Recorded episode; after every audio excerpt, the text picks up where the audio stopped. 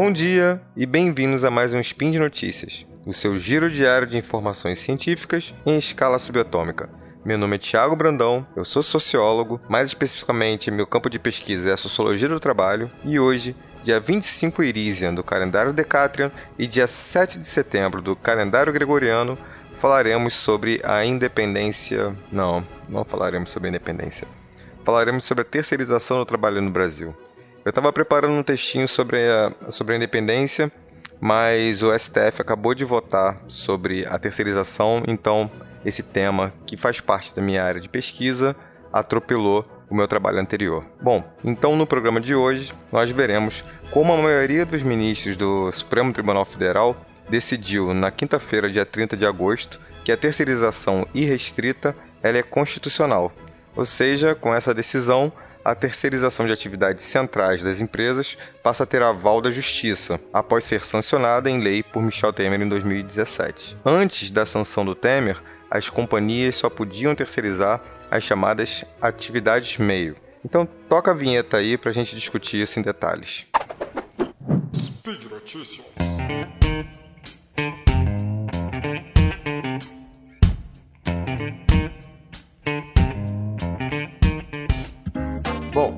Eu disse antes, a maioria dos ministros do Supremo Tribunal Federal decidiu que a terceirização irrestrita é constitucional. Então, com isso, a terceirização de atividades centrais das empresas passa a ter aval da justiça. Mas a gente precisa definir primeiro o que é terceirização. E é simples: é quando uma empresa contrata outra empresa ou uma cooperativa, enfim, é quando uma empresa transfere para outra pessoa jurídica algumas de suas atribuições. Até 2017, a terceirização não tinha previsão em lei. Ela era regida a partir de uma súmula do Tribunal Superior do Trabalho e que limitava a terceirização apenas para atividade meio, vetando as terceirizações para atividade fim. O que, isso quer dizer? Imaginemos uma montadora de carros no ABC Paulista nos anos 80.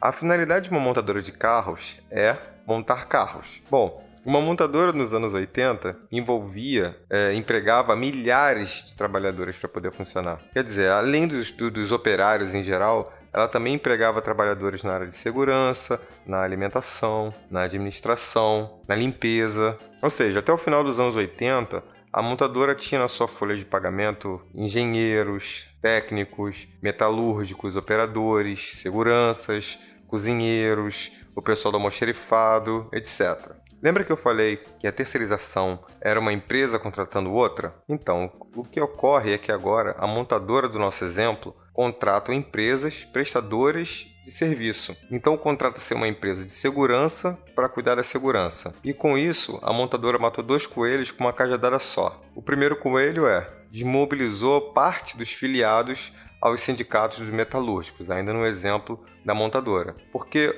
o trabalhador ele é cozinheiro, mas ele trabalhava na montadora. Então ele se filiava ao mesmo sindicato dos operários, que era o sindicato dos metalúrgicos. E agora ele tem que se filiar ao sindicato dos cozinheiros ou ao sindicato dos cozinheiros terceirizados etc. E o segundo coelho foi que a montadora conseguiu reduzir os custos da sua folha de pagamento. E eu quero me deter um pouco sobre essa questão dos custos para falar sobre um problema que a terceirização traz e que para mim é muito importante. É a questão da renda. Vamos fazer um exercício hipotético aqui para ver como os trabalhadores terceirizados recebem menos que os não terceirizados. Imagine que a montadora tem 10 funcionários da limpeza ganhando mil reais cada. Quer dizer, o custo total para essa montadora desses 10 funcionários é de 10 mil reais. Então, só valeria a pena para a montadora contratar uma empresa terceirizada se ela pagasse para essa empresa terceirizada menos de 10 mil reais, porque aí ela, se fosse 10 mil reais, se permanecer 10 mil reais, ou se for mais de 10 mil reais, ela permanece com os funcionários dela, porque ela não vai precisar com os custos da demissão desses funcionários. Bom, digamos que a montadora encontra uma terceirizada e que essa terceirizada oferece os mesmos 10 trabalhadores da limpeza por 9 mil reais. A questão é, para a terceirizada oferecer esse valor para a montadora, o salário das pessoas da limpeza, dos 10 funcionários, precisam ser de 900 reais para totalizar 9 mil reais. Mas nessa nossa, nesse nosso exercício hipotético, a gente estaria esquecendo que a terceirizada também precisa lucrar. Então, digamos que a terceirizada pegue mil reais de lucro, sobram oito mil reais para pagar os 10 trabalhadores, e logo ficariam com 800 reais cada de salário. Essa é uma explicação baseada apenas na lógica, mas para entendermos por que majoritariamente os terceirizados ganham menos que os trabalhadores não terceirizados, mesmo exercendo a mesma função, precisamos, precisamos invocar aqui pesquisas. Então, vamos lá. Eu invoco um relatório do DIEESE e que faz uma pesquisa de ponta. Eu recomendo a todos, se você acessar o site do DIEESE, você vai encontrar informações interessantíssimas sobre o mundo do trabalho. Eu invoco o texto terceirização, condições de trabalho e remuneração em atividades tipicamente terceirizadas e contratantes. A pesquisa revela que os terceirizados é, recebem salários, em média, é, eh, 25% menos que os trabalhadores efetivos, permanecem no emprego pela metade do tempo dos efetivos, ou seja, eles são realocados ou demitidos com muito mais frequência que os trabalhadores não terceirizados e, além de tudo isso, possuem jornadas de trabalhos maiores. E ainda sofrem com discriminação dos trabalhadores efetivos dentro do local de trabalho, além de receberem benefícios inferiores da categoria. Veja, eu estou partindo da visão dos trabalhadores para explicar a terceirização, porque do ponto de vista das empresas, a terceirização ela é ótima. Eu não estou colocando as empresas é, num papel de, de vilão. O que eu quero dizer é que a terceirização ela efetivamente reduz os custos para, no nosso exemplo, para a montadora e para as empresas em geral. Mas, por outro lado, do ponto de vista dos trabalhadores, a terceirização é uma tragédia. Vou tentar explicar por quê. Mas para isso, a gente precisa entender qual a trajetória típica dos brasileiros. A trajetória típica seria, dentro de um campo de, de probabilidades, qual é aquela trajetória mais comum, a que mais se repete é, dos brasileiros, né, fazendo a sua vida. Tem um livro muito interessante chamado A Construção da Sociedade do Trabalho no Brasil, de um sociólogo brasileiro chamado Adalberto Cardoso. É bem bacana esse livro e ele vai mostrando é, como a escravidão moldou o mercado de trabalho hoje. Mas retomando a questão da trajetória típica, é, ela tem um padrão e esse padrão é obviamente pode ter alguns desvios aqui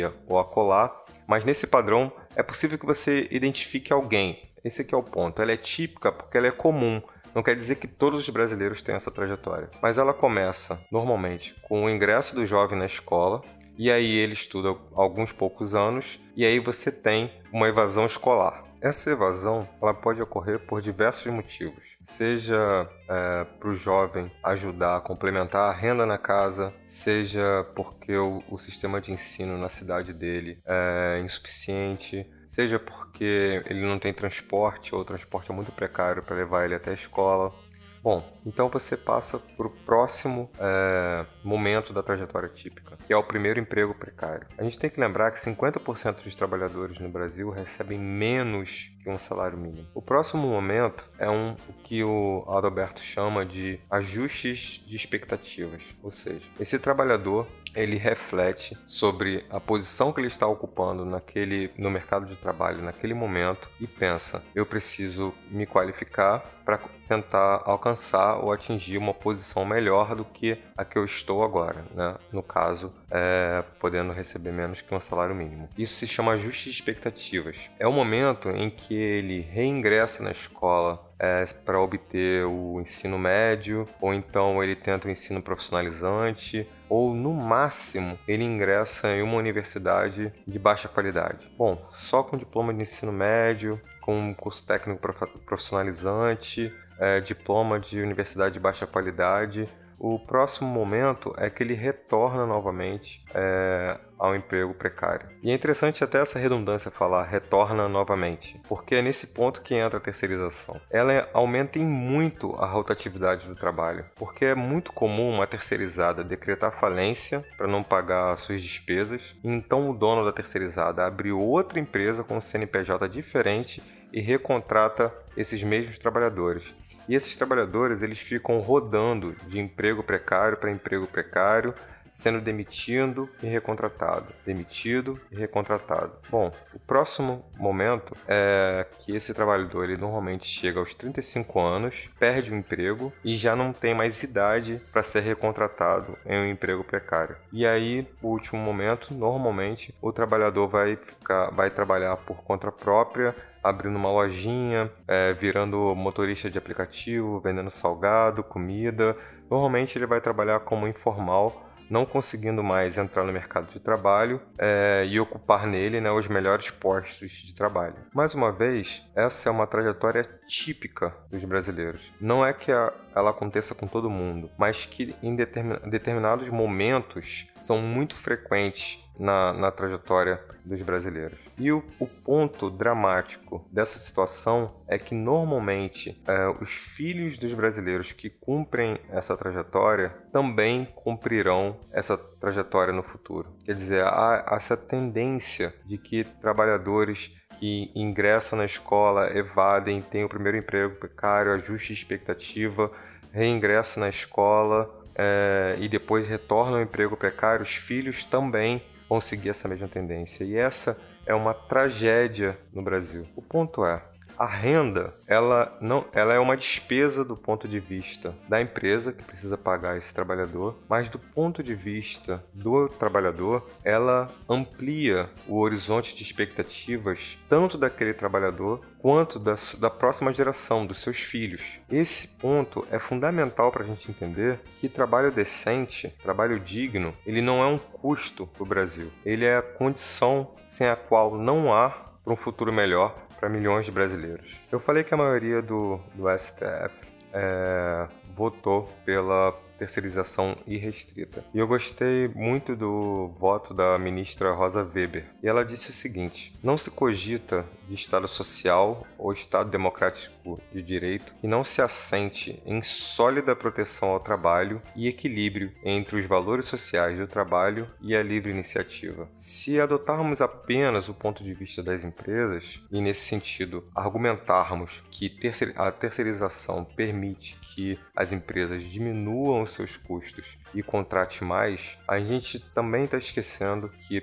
o outro lado é, da moeda são trabalhadores menos qualificados e não menos qualificados porque querem, mas simplesmente porque é, se torna pouco provável ou pouco possível obter qualificação sendo que você primeiro tem que lidar com as suas condições de sobrevivência ganhando menos do que um salário mínimo. É importante ressaltar que, com o exemplo de uma montadora, fica muito clara a distinção entre atividades fim e atividades meios, mas essa distinção não é tão clara quando olhamos para outras categorias de trabalhadores. E se você quiser se informar mais, segue a dica e dá uma olhadinha lá no site do DIEESE que você vai encontrar muitas informações relevantes sobre esse assunto. Outro ponto é que eu tratei da maioria dos trabalhadores terceirizados e, obviamente, existem determinadas categorias que se beneficiam da terceirização. Normalmente são as categorias que ocupam as melhores posições no mercado de trabalho, ou seja, as categorias